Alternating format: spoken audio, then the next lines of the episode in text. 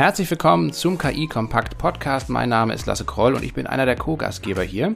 Und wir möchten mit unseren Gästen über die gesellschaftlichen Auswirkungen von künstlicher Intelligenz sprechen. Mit dabei ist auch meine Kollegin Andrea. Hallo. Hallo Lasse, mein Name ist Andrea Deinert. Der Lasse und ich, wir moderieren ja durch den Podcast KI Kompakt. Was ist das eigentlich für uns? Äh, es ist vor allen Dingen ein Argument für KI-Entscheider, für KI-Zweifler, für KI-Philosophen und für KI-Mitdenker und für KI-Umdenker.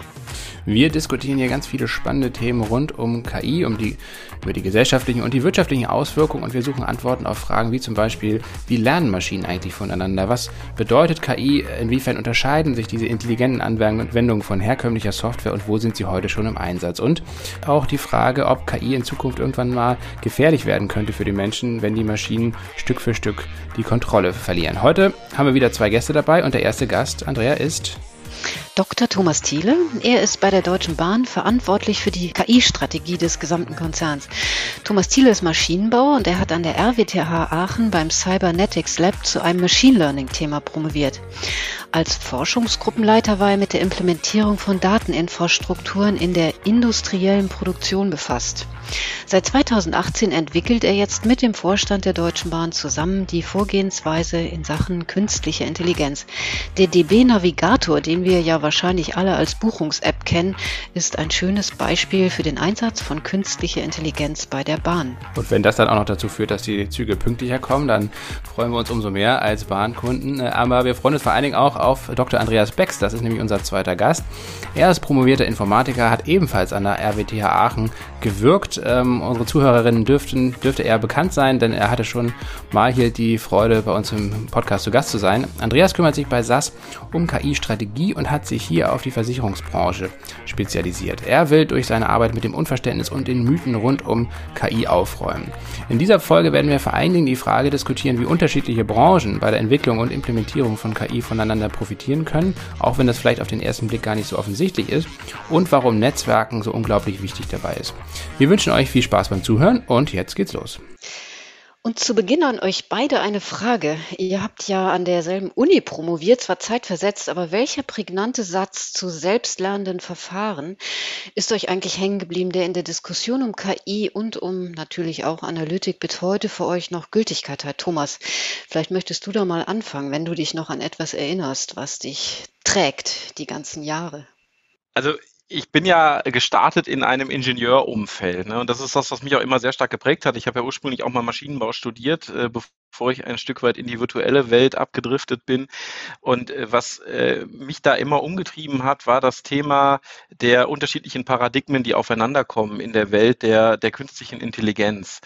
Was meine ich damit? Ähm, äh, meine Unizeit war immer sehr stark geprägt von dem Zusammenspiel Informatik und Maschinenbau.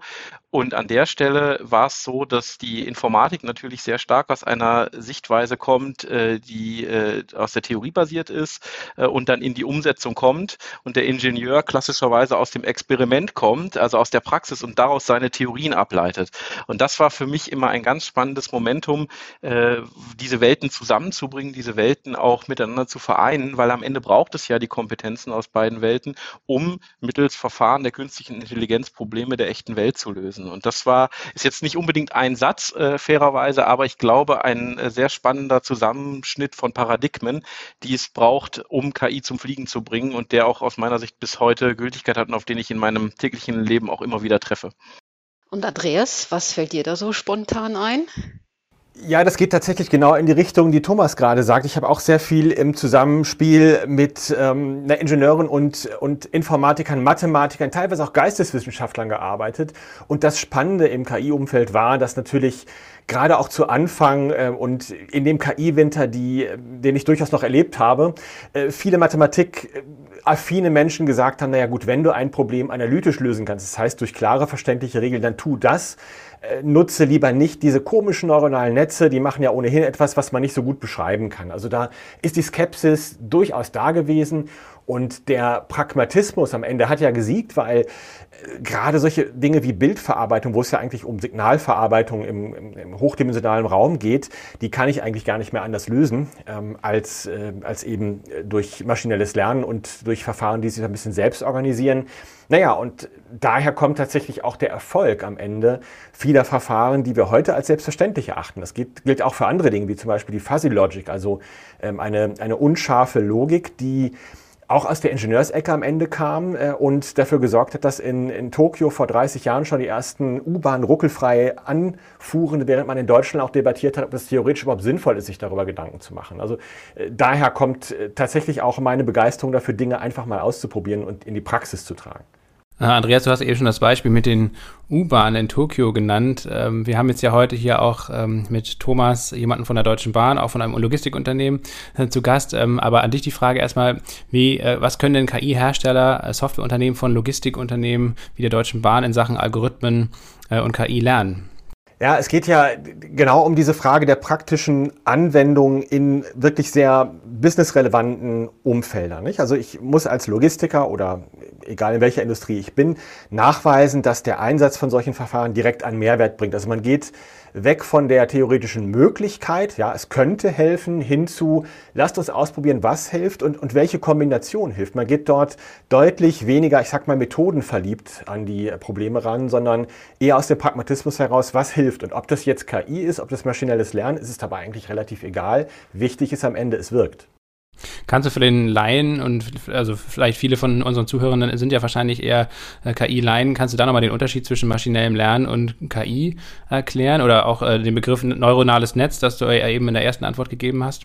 Ja, ich versuche es nochmal einzuordnen. KI ist letztlich ein Oberbegriff. Künstliche Intelligenz ist die Disziplin, die sich damit beschäftigt, ähm, Dinge, die wir beim Menschen äh, für intelligent halten, durch Algorithmen, durch maschinelle Unterstützung nachzubilden. Und dabei ist das Verfahren, mit dem ich das mache, egal. Da gibt es Sprachverarbeitung, ist eine Disziplin, äh, oder Sprachverstehen ist eine Disziplin ähm, der künstlichen Intelligenz. Logische Systeme, regelbasierte Systeme sind eben auch ein Verfahren. Also wenn es darum geht, Ableitungen aus, einem, aus einer Menge von, von logisch begründbaren Aussagen zu machen und wie kann ich eine Aussage machen, die konsistent ist mit dem Wissen, was ich schon habe, auch das ist KI. Und maschinelles Lernen ist ein spezielles Verfahren der künstlichen Intelligenz. Da geht es eben darum, dass man Algorithmen trainiert, die sich sozusagen auf die Datenwelt adaptieren, die also eine Aufgabe bekommen, zum Beispiel klassifiziere mir Bilder in verschiedene Kategorien, Hund, Katze, Maus, was auch immer da drauf ist. Und die organisieren sich dann sozusagen selbst, was eben nicht heißt, dass das selbst lernende Organismen sind, sondern das ist einfach nur ein statistisches Verfahren. Und ein spezielles dieser statistischen Verfahren, das sind die neuronalen Netze. Neuronale Netze versuchen so ein bisschen die, äh, die Art zu imitieren, wie Nervenzellen funktionieren. Also Nervenzellen, die nehmen ja Signale aus ihrer Umgebung aus und feuern dann irgendwann.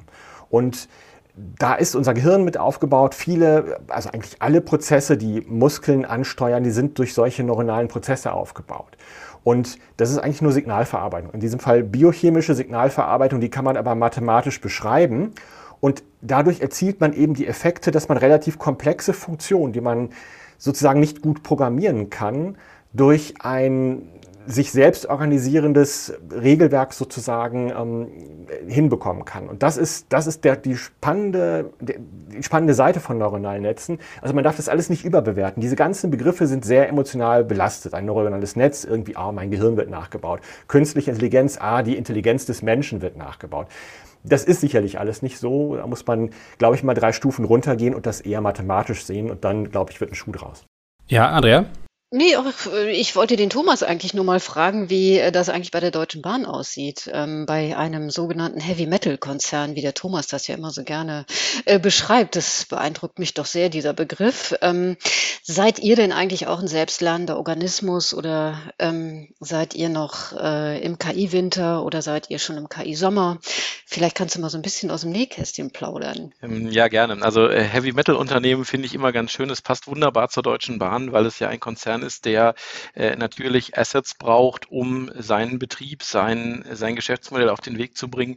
Dazu gehören Züge, die wir betreiben, Züge, die wir warten, aber auch Infrastruktur, äh, die wir äh, natürlich auch bereitstellen müssen für unsere Kundinnen und Kunden, damit am Ende ein reibungsloser ähm, ein reibungsloser Betriebsablauf gewährleistet ist. Und äh, künstliche Intelligenz ist da einer der zentralen Säulen, die sich in den letzten Jahren bei uns etabliert hat, um diese Assets besser nutzen zu können. Das heißt, es ist äh, Teil eines äh, Vierklangs, wenn man so will. Ähm, der, der, das, das, die klassische logische Argumentation ist, wir äh, bauen unsere Infrastruktur weiter auf, wir modernisieren unsere Infrastruktur, das tun wir auch sehr kräftig. Äh, wir beschaffen neue Fahrzeuge, um Menschen und Güter von A nach B zu bringen. Ähm, das ist der zweite zentrale Handlungsstrang. Und wir optimieren natürlich ähm, auch als selbstlernender, als selbstlernende Organisation ähm, auch unsere Prozesse immer weiter. Künstliche Intelligenz kommt jetzt als vierter Handlungsstrang dazu, denn in der Tat werden wir durch KI nochmal auf neue Lösungsmöglichkeiten gestoßen, mit bestehenden Problemen besser umzugehen. Und da greife ich äh, nochmal äh, das, das zuvor Gesagte auf, nämlich Hauptsache es wirkt. Ähm, am Ende ist es eine Frage, keine, keine methodische Frage an vielen Stellen, sondern eine, eine Effektfrage. Und das ist für mich der, der Connex auch zum zum, zur Dis Diskussion Frühling oder Sommer. Ich glaube, wir sind in der, äh, Entschuldigung, Winter oder Sommer. Ich glaube, wir befinden uns da in der Tat im Frühling. Jetzt habe ich die freudsche Versprecher das schon vorweggenommen, ähm, denn äh, die Zeichen bei uns stehen sehr stark auf Aufbruchsstimmung. Wir haben die letzten Jahre genutzt, ähm, uns sehr intensiv mit dem Thema künstliche Intelligenz auseinanderzusetzen. Als ich 2018 zur Bahn gekommen bin, äh, hat der Konzern damit natürlich schon angefangen, gar keine Frage. Und wir hatten ein buntes Potpourri aus Prototypen, aus Machbarkeitsstudien, von Themen ähm, in Richtung Endkunden, ähm, in Richtung Endkundenkommunikation bis hin zu ersten Themen in der Instandhaltung. Und was wir getan haben, ist das Ganze strategisch einzuordnen und zu fokussieren. Und vor allen Dingen zu fokussieren auf Themen, die wir Bahnproduktion nennen, also all die Dinge, die wir tun, damit am Ende ein Zug fährt, ähm, ob er jetzt Güter oder Menschen transportiert, ähm, hat natürlich Einfluss, aber ist im Endeffekt trotzdem Bahnproduktion und beinhaltet im Wesentlichen äh, den Betrieb von Zügen, den operativen Betrieb, die äh, Instandhaltung von Fahrzeugen und von Infrastruktur und auch die Bereitstellung derselben. Und an den Stellen setzt die Bahn deutlich ähm, mit künstlicher Intelligenz an. Wir haben verschiedenste Themen identifiziert, die uns dort voranbringen äh, und die wir ähm, auch ähm, jetzt äh, mehr und mehr in die in eine in produktive Softwarelösungen gießen. Und die, die äh, Navigations-App, die äh, Buchungs-App, die, das hast du ja auch mal gesagt, die macht ihr ja auch mit künstlicher Intelligenz, oder erinnere ich mich da falsch?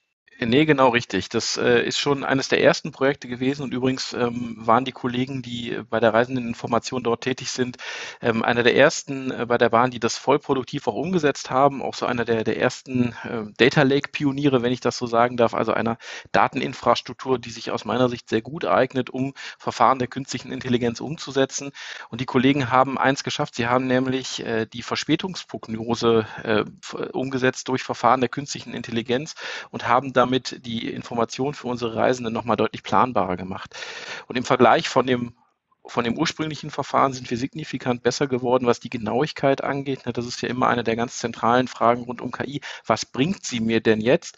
Und da haben die Kollegen in der Tat durch äh, dieses Prognoseverfahren einen deutlichen Hub erzielt, äh, was sich wiederum beim Endkunden direkt bemerkbar macht. Die Navigator-App ist ja einer der meistgenutzten deutschen Smartphone-Apps.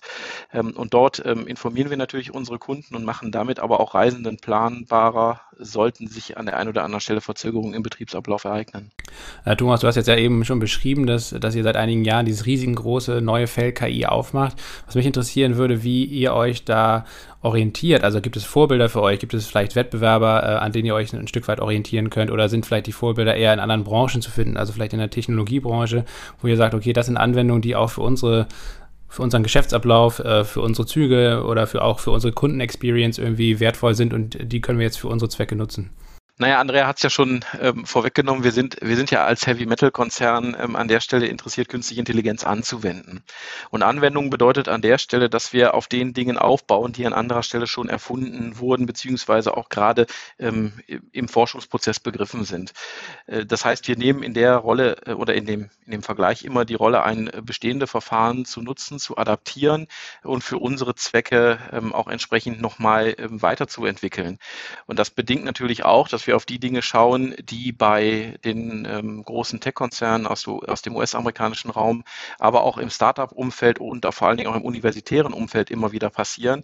Also wir, wir sitzen, setzen da sehr stark auf als Ökosystem, auf den, die, den Austausch und die Kommunikation äh, mit diesen drei Gruppen, ähm, um an der Stelle den, den die, den Ideenreichtum und die Möglichkeiten künstlicher Intelligenz in der produktiven Nutzung immer weiter auszudehnen.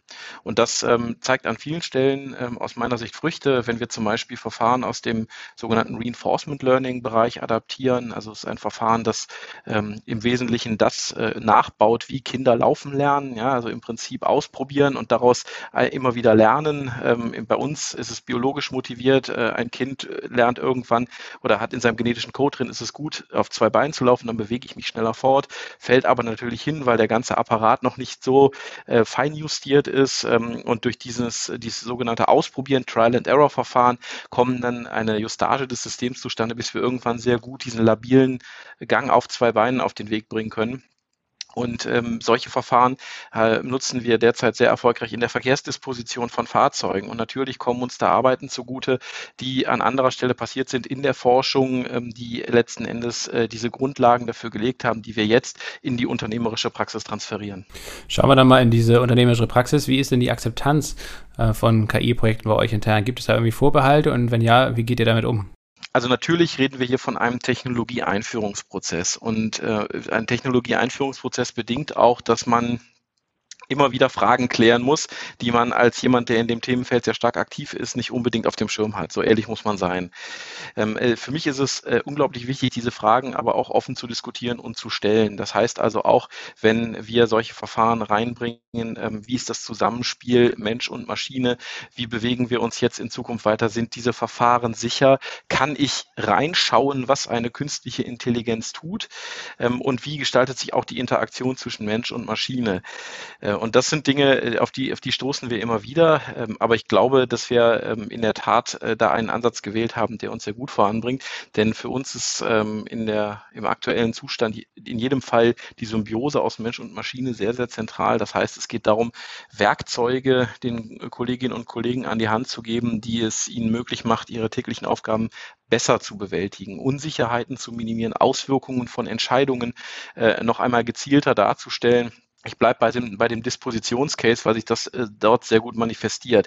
Was bedeutet das jetzt? Ähm, ich kann in, die, in dem entstandenen Werkzeug im Wesentlichen den Verkehr wie in ein YouTube-Video vor- und zurückspulen. Das ist eine Simulation und darauf aufbauen entwickelt eine künstliche Intelligenz Vorschläge, beispielsweise zu Reihenfolgeänderungen von Fahrzeugen, die dann sich positiv auf betriebliche äh, Faktoren wie die Pünktlichkeit auswirkt. Und jetzt kann ein Disponent sehen, okay, wenn ich jetzt diese Reihenfolge zweier Züge verändere, hat das folgenden Effekt auf meine Pünktlichkeit. Das sehe ich in der Simulation und habe dadurch äh, eine sehr transparente Entscheidungslogik dahinter, äh, wo dann dem Menschen letzten Endes obliegt, natürlich diese Entscheidung ähm, auch umzusetzen und zu fällen. Das ist klar. Das heißt, wir reden hier ähm, erstmal von einer Entscheidungsunterstützung, die uns den Weg auch ebnet. Und äh, da sind unsere Rückmeldungen aus dem Einsatz in der Fläche in der Tat sehr, sehr positiv. Das heißt, ähm, wir schaffen ist hier einen, den Kolleginnen und Kollegen ein Werkzeug mitzugeben, das immer komplexer werdenden Verkehr beherrschbarer macht und Unsicherheiten abmildert. Und das ist äh, für mich ein sehr positives Signal gewesen, äh, was uns aber auch bestärkt hat, auf diesem Weg weiterzugehen. Andreas, du bist ja bei SAS eher für die Branche der Versicherungen zuständig, äh, was ja eigentlich auch eine sehr ähm, flexible Branche ist, was künstliche Intelligenz bet, äh, an, anbetrifft ähm, und vor allen Dingen auch sehr aktiv. Ähm, hat denn eigentlich äh, künstliche Intelligenz auch was mit äh, Change zu tun äh, bei internen Strukturen? Ich erinnere mich dann nur an die Frage der Altersstrukturen, ähm, ältere Kollegen mitnehmen äh, versus jüngere Kollegen mitnehmen. Wie sieht das da so in deiner Branche aus? Ja, ich, und ich glaube, das ist tatsächlich etwas, was viele Branchen betrifft. Äh, wie nehme ich äh, wirklich alle Mitarbeiter mit auf den Weg in eine digitale Gesellschaft. Wir reden ja eigentlich, der, der, Treiber für vieles, was wir hier diskutieren, ist Digitalisierung. Es waren Versicherungen und nebenbei auch Banken eigentlich immer schon datenzentrierte Unternehmen. Ich meine, Versicherung, die besteht äh, daraus, dass sie mal ganz vereinfacht gesagt Risiken abschätzt. Dazu braucht sie Daten und dann verwaltet sie am Ende Verträge und schaut, ähm, ob, äh, wenn ein Schaden eintritt, wie man den am besten reguliert und was das eben auch möglicherweise für die Zukunft bedeutet. Also datenzentrierter geht das Geschäftsmodell eigentlich kaum noch, jedenfalls in der Historie. Jetzt kommt die Digitalisierung dazu. Das heißt, wir sprechen plötzlich darüber, dass nicht nur ganz andere Kanäle für die Kommunikation mit meinen Versicherten, sondern auch ganz andere Möglichkeiten an Daten zu kommen und möglicherweise Schäden schon im Vorfeld zu vermeiden, reinspielen. Bis hin zur Frage, äh, muss ich nicht das Geschäftsmodell ändern, weil ähm, beispielsweise jetzt ein Kfz-Hersteller eigentlich heute auch gar kein Auto mehr verkauft, sondern ein Mobilitätskonzept und da gehört das Absichern des Risikos irgendwie mit da rein. Das heißt, da ändert sich ganz viel.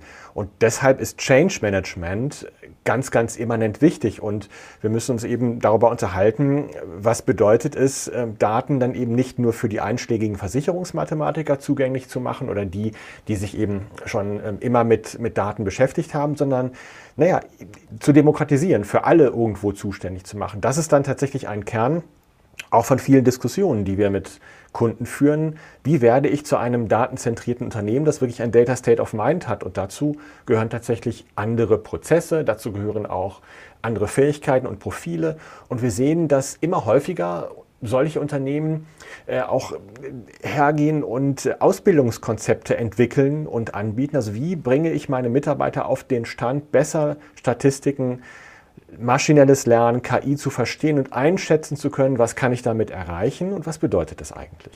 Aber Andreas, das ist wahrscheinlich dann weniger oder es ist weniger Fachwissen gefragt von allen Mitarbeitenden, sondern vielleicht auch eher Methodenwissen, oder? Also wie, wie können Menschen, die bisher wenig mit, mit KI oder auch generell mit, mit Softwareentwicklung zu tun hatten, wie können die äh, eben dazu befähigt werden, zumindest ganz grundlegend zu verstehen, wie so eine KI zum Beispiel funktioniert und was das vielleicht auch für sie für Vorteile bringt?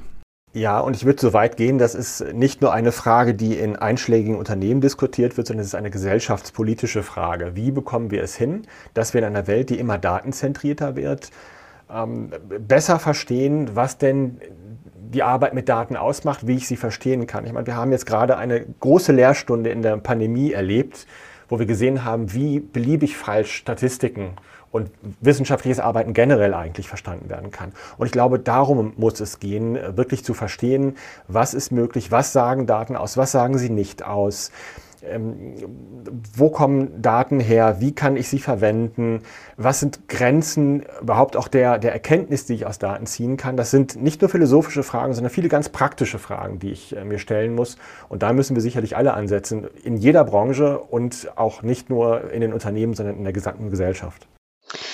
Wenn ich jetzt mal äh, an die praktische Anwendung denke, fällt mir sofort das Wort Regulierung ein. Äh, die Deutsche Bahn ist ja ein Staatskonzern, ähm, zumindest in Teilen. Und ähm, Thomas, wie siehst du denn da das Zusammenspiel auch mit der Politik und wie sollte da reguliert werden? Welche, an, welche ähm, Wichtigkeit, Bedeutung spielt das Thema für KI-Anwendungen? Ja, also äh, Regulierung von KI ist ja gerade in den letzten Monaten immer stärker in den Vordergrund gerückt, auch durch die Initiativen seitens der Europäischen Europäischen Union, dort äh, ein Stück weit dieses Framework zur Regulierung auf den Weg zu bringen. Ähm, und ich glaube, dass wir an vielen Stellen ähm, Herausforderungen haben, an denen wir diese Standards auch setzen müssen. Ähm, das sind Fragen ethischer Natur, das sind Fragen, wie KI-Systeme designt werden müssen, beispielsweise um Diskriminierungen auch zu vermeiden. Und auf der anderen Seite kommen wir natürlich gerne, gerade wenn ich aus einer, aus einer bahnbetrieblichen Seite darüber nachdenke, immer wieder auch an den Punkt der Sicherheit und der Safety. Also das heißt, ich muss sicherstellen, dass jedes KI-System mir, mir keine Vorschläge unterbreitet, die ähm, zu irgendeiner Form sicherheitskritischer Situation führen oder die in irgendeiner Form äh, Leib und Leben gefährden. Und aus, aus dieser Brille ähm, ist natürlich Regulatorik einer der ganz zentralen Punkte, ähm, die das auch sicherstellen müssen und die uns Leitplanken dafür geben. Auf der anderen Seite, und das ist der Spagat, vor dem wir sicherlich stehen werden, ist äh, Regulatorik äh, darf oder darf darf Regulatorik kein Hemmschuh werden, der uns äh, abhält, bestimmte Dinge auch einmal im geschützten Raum auszuprobieren. Und mit dem geschützten Raum meine ich ganz bewusst nicht in irgendeiner Form ähm, das, das echte Leben. Vielleicht ist es eine Simulation, vielleicht ist es eine Nachbildung, äh, aber an der Stelle müssen wir schon den Spagat schaffen, um eine, eine Innovationskultur zu bewahren, die es uns erlaubt, auch mit künstlicher Intelligenz äh, zu experimentieren und auch dafür zu sorgen, dass wir das Potenzial dieser Technologie nicht von vornherein ähm, so weit zensieren, dass wir es nicht ausschöpfen können. Ich finde, das ist ein wahnsinnig wichtiges äh, Thema, die, die Frage, wie ich Innovationen gewährleisten kann, gleichzeitig bei einer absolut notwendigen Regulatorik. Und eine Diskussion, die wir ja in den letzten Jahren häufiger geführt haben, ähm, die auch, glaube ich, nicht zum Ziel führt, ist, müssten wir Algorithmen in irgendeiner Form reglementieren. Und ich glaube, es muss ganz klar sein, es geht gar nicht um die Algorithmen selber, die ja in der öffentlichen Diskussion momentan sehr stark sind, sondern es geht darum, welche Randbedingungen an die Entwicklung ähm, von, ähm, von KI-Anwendungen oder KI-Produkten ähm, welche Best Practices bestehen eigentlich und wie sollte man vorgehen. Und da brauchen wir tatsächlich einen neuen Mindset und einer, der mir auch ganz wichtig ist, das Thema Datenschutz. Natürlich ist Datenschutz wichtig, führt aber gerade in der Diskussion, und auch das haben wir in der Pandemie immer wieder gesehen, wo Datenschutz als Vorwand und äh, als, als Verhinderer eigentlich in die Argumentation geführt worden ist, ist, glaube ich, nicht zielführend. Wir sollten uns überlegen, dass es wichtig ist, Menschen zu schützen. Ähm, und die Daten, die sind wichtig, aber die, sind, die kommen als zweit. Also Menschen schützen ist wichtiger als Datenschützen und ich mache das mal mit einem Beispiel klar. Äh, wir haben zum Beispiel eine Kooperation mit der Uniklinik Amsterdam, da geht es um die Bildanalyse zur Früherkennung von Lebertumoren. Und der ärztliche Direktor hat ähm, sehr schön dargestellt, was er eigentlich tun muss, um überhaupt an die notwendigen Daten von seinen Patienten zu kommen, die ja ihre Einwilligung geben müssen. Und da kommt es entscheidend auf das Framing an. Wie stelle ich die Frage? Stelle ich die Frage äh, so, dass ich äh, sage, na gut, dürfen wir Ihre medizinischen Daten für Forschungszwecke verwenden? Dann ist die Antwort häufig nein. Oder ich stelle die Frage so, dass ich ähm, appelliere an die Menschlichkeit, wollen Sie helfen, dass vielleicht der nächste Patient besser behandelt werden kann, weil ich aus Ihren Daten ganz wichtige Erkenntnisse ziehe, wie wir uns verbessern können. Und dieses Framing ist wichtig. Und das gehört für mich in diesen Innovationsbereich und in die Offenheit, auch in die geistige Offenheit, absolut mit rein. Thomas, ich würde ganz gerne noch mal ein ganz konkretes Beispiel äh, bei euch äh, von der Deutschen Bahn so ein bisschen äh, näher beleuchten, ähm, um auch ja, zu erklären, glaube ich, wenn es, äh, ja, was für eine Bedeutung KI vielleicht hat, wenn es darum geht, jetzt äh, die großen Investitionen, die auch anstehen, ähm, zum Beispiel ins Netz und so weiter, ähm, zu realisieren. Also ähm, ich glaube, der Deutschlandtakt ist ja immer ein so ein Großprojekt, wo es äh, darum geht, natürlich einerseits neue Strecken zu bauen oder auszubauen, aber vor allen Dingen auch das bestehende Netz viel, viel besser zu nutzen, oder? Ähm, spielt da zum Beispiel dann ähm, auch jetzt als Laie gefragt, äh, spielt da zum Beispiel dann KI eine Rolle? Und vielleicht kannst du mal verdeutlichen, ähm, ja, wie man da vielleicht auch das vorhandene Geld, die vorhandenen Investitionen viel zielgerichteter einsetzen kann. Ja, gerne. Also Deutschlandtakt ist natürlich eines der ganz großen äh, Visionen, ähm, die immer wieder ähm, in der Bahn auch diskutiert werden und die natürlich aus dem öffentlichen Raum an uns herangetragen werden, vollkommen klar. Die Ausbau und Modernisierung des Schienennetzes ist äh, sicherlich einer der zentralen Voraussetzungen, um das auf den Weg zu bringen. Ähm, dafür gibt es bei der Bahn auch ein ganz zentrales Zukunftsprogramm, das diese Modernisierung auch äh, begleitet, entwickelt und auch auf den Weg bringt. Und das ist die digitale Schiene. Das heißt, dort äh, kommen auch Verfahren der künstlichen Intelligenz zum Einsatz, um perspektivisch äh, die Verkehrssteuerung der Zukunft auf den Weg zu bringen, ähm, wie sie vielleicht auch in den kommenden Jahren und auch Jahrzehnten sein wird. Das heißt, dort arbeiten Kollegen sehr stark genau an diesem Zukunftsbild und bringen dort auch die Zukunft der, des Bahnverkehrs auf den Weg.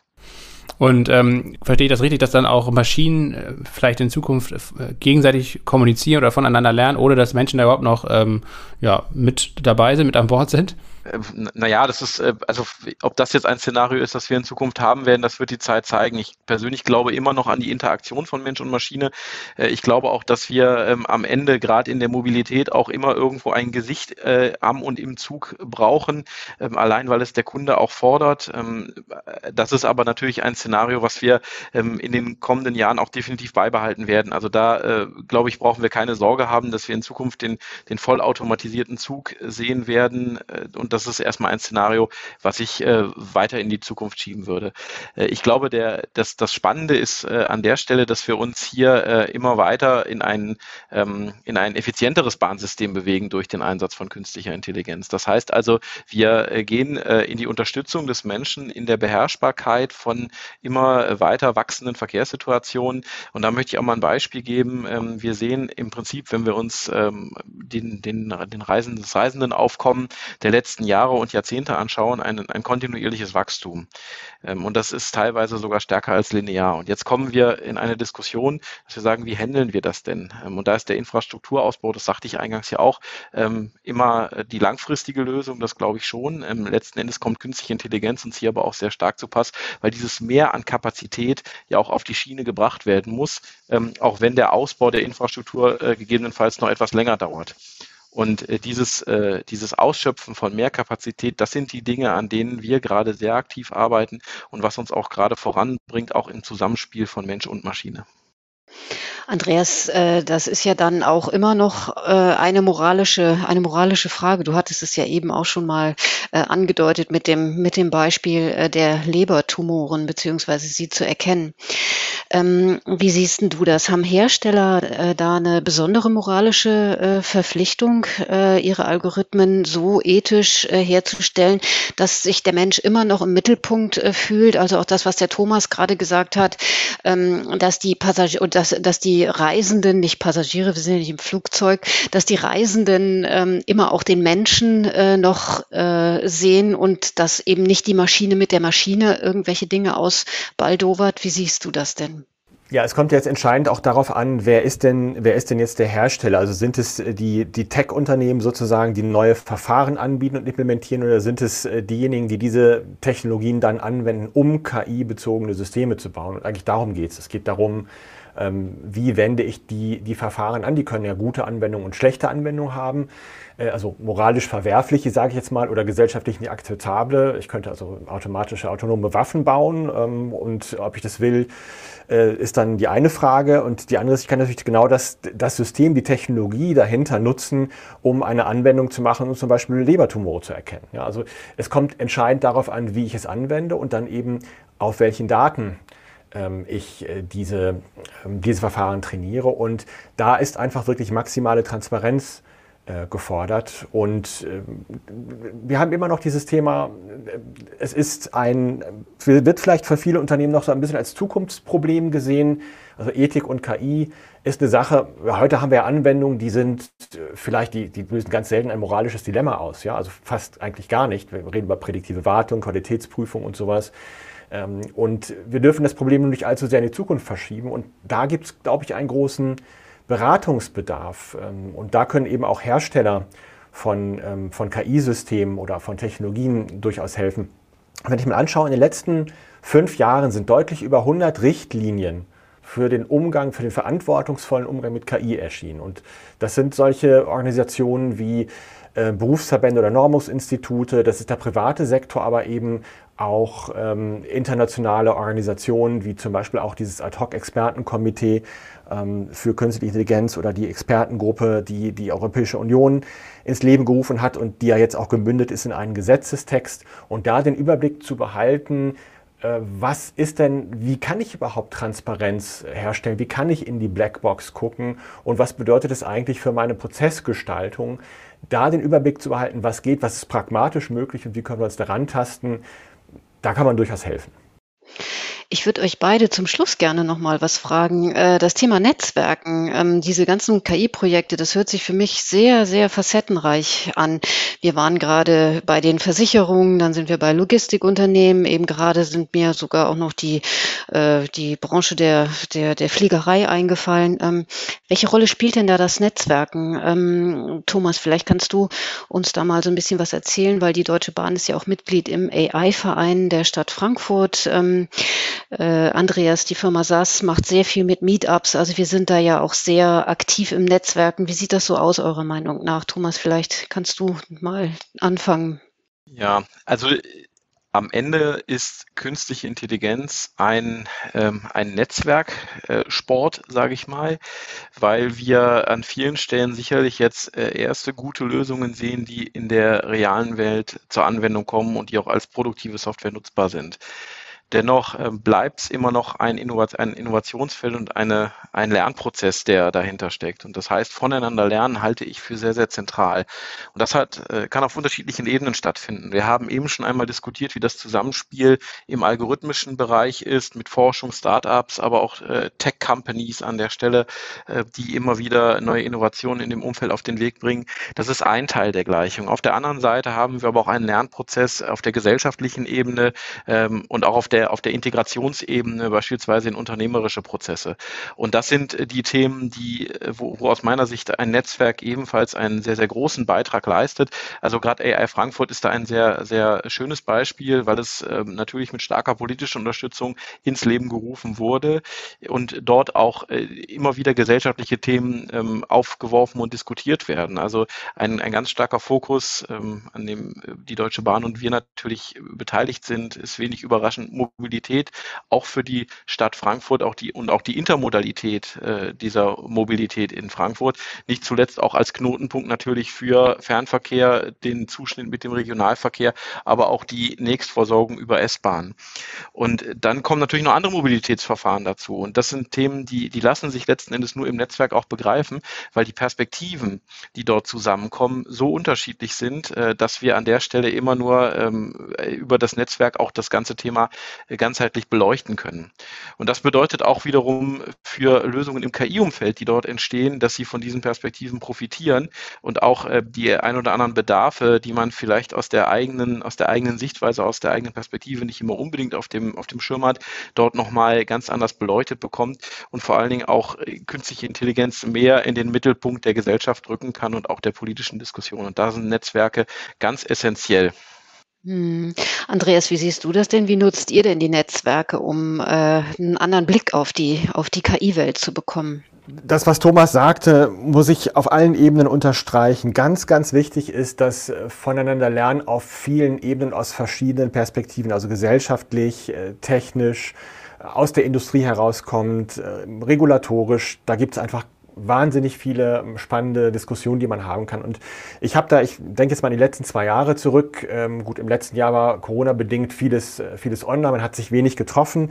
Aber dieses Thema Meetups, das geht ja weiter. Technischer Austausch zwischen Experten, die überhaupt erstmal verstehen müssen, wie denn auch die Grenzen von Technologien ausgelotet werden können und was es technisch bedeutet, wie man technische Innovationen gestalten kann. Ein ganz wichtiges Thema. Äh, oder wir arbeiten auch mit Branchenverbänden zusammen, zum Beispiel mit dem Insure Lab. Das ist eine, eine Vereinigung, ein, ein Verein, der große Versicherer mit Start-ups und mit Beratungsfirmen und Universitäten zusammenbringt, um zu schauen, wie sieht eigentlich die digitalisierte Versicherungswelt der Zukunft in Deutschland aus.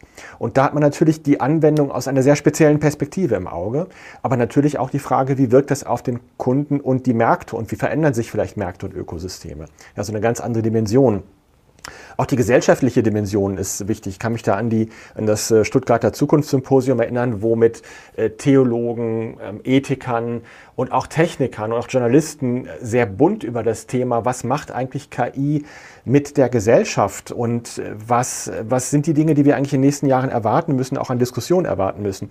Sehr, sehr spannend. Das hilft aber alles, um die Unternehmen richtig und ganzheitlich zu beraten und das auch auf verschiedenen Ebenen tun zu können. Also was, welche, welche Verantwortung trägt denn die Unternehmensleitung, welche Verantwortung tragen die Fachbereichsleitungen bei der Umsetzung von KI-Projekten? Das kann ich ja nicht alles an den Data Scientist delegieren. Der macht das schon, das ist ein Ingenieur wie viele andere auch, sondern da geht es einfach um die Frage, wie gestalte ich meine Verantwortung? Und das kann man wirklich besonders gut tun, wenn diese vielen Perspektiven zusammenkommen. Und ich kann auch nur jeden ähm, Zuhörer ermutigen, sich auf diese vielen verschiedenen Diskussionsformate einzulassen, denn man lernt immer was für seine Branche oder auch fürs Leben. Ja, und vielleicht auch im, äh, bei der nächsten Bahnfahrt im Bahnbistro äh, vielleicht da einfach mal eine kleine KI-Diskussion führen mit dem Personal oder mit, mit den anderen Gästen. Das wäre doch vielleicht auch gar nicht so schlecht. Auf jeden Fall vielen, vielen Dank für die Einblicke. Äh, ich als leidenschaftlicher Bahnfahrer bin jetzt natürlich umso mehr äh, oder freue mich umso mehr jetzt auf die nächste Fahrt und äh, auf die Neuerungen in der Bahn-App und so weiter. Also vielen Dank, Thomas, und natürlich auch vielen Dank, Andreas. Äh, danke für eure Zeit. Sehr gerne. Sehr gerne. Danke für eure Einladung. Das war es für diese Woche mit KI Kompakt. Herzlichen Dank fürs Zuhören. Wenn euch dieser Podcast gefallen hat, dann würden wir uns natürlich sehr darüber freuen, wenn ihr dieses Format im Freundes- und Bekanntenkreis oder auch unter Kolleginnen und Kollegen teilt. Bei Spotify, Apple Podcasts und allen anderen relevanten Podcast-Plattformen eurer Wahl könnt ihr den Podcast gerne abonnieren, damit ihr in Zukunft keine weitere Folge verpasst. Und eine gute Bewertung oder eine Rezension bei Apple würde uns natürlich auch sehr weiterhelfen. Herzlichen Dank natürlich auch an unsere Unterstützerin, die Firma SAS. SAS entwickelt KI KI-Anwendungen für unterschiedliche Branchen und Anwendungsgebiete. Und alle weiteren Informationen zum Podcast und natürlich auch zu den Produkten und Services von SAS findet ihr auf sas.de slash ki-kompakt-podcast oder in den Show Notes. Wir freuen uns auf die nächste Ausgabe in der kommenden Woche und wünschen euch bis dahin alles Gute. Ciao.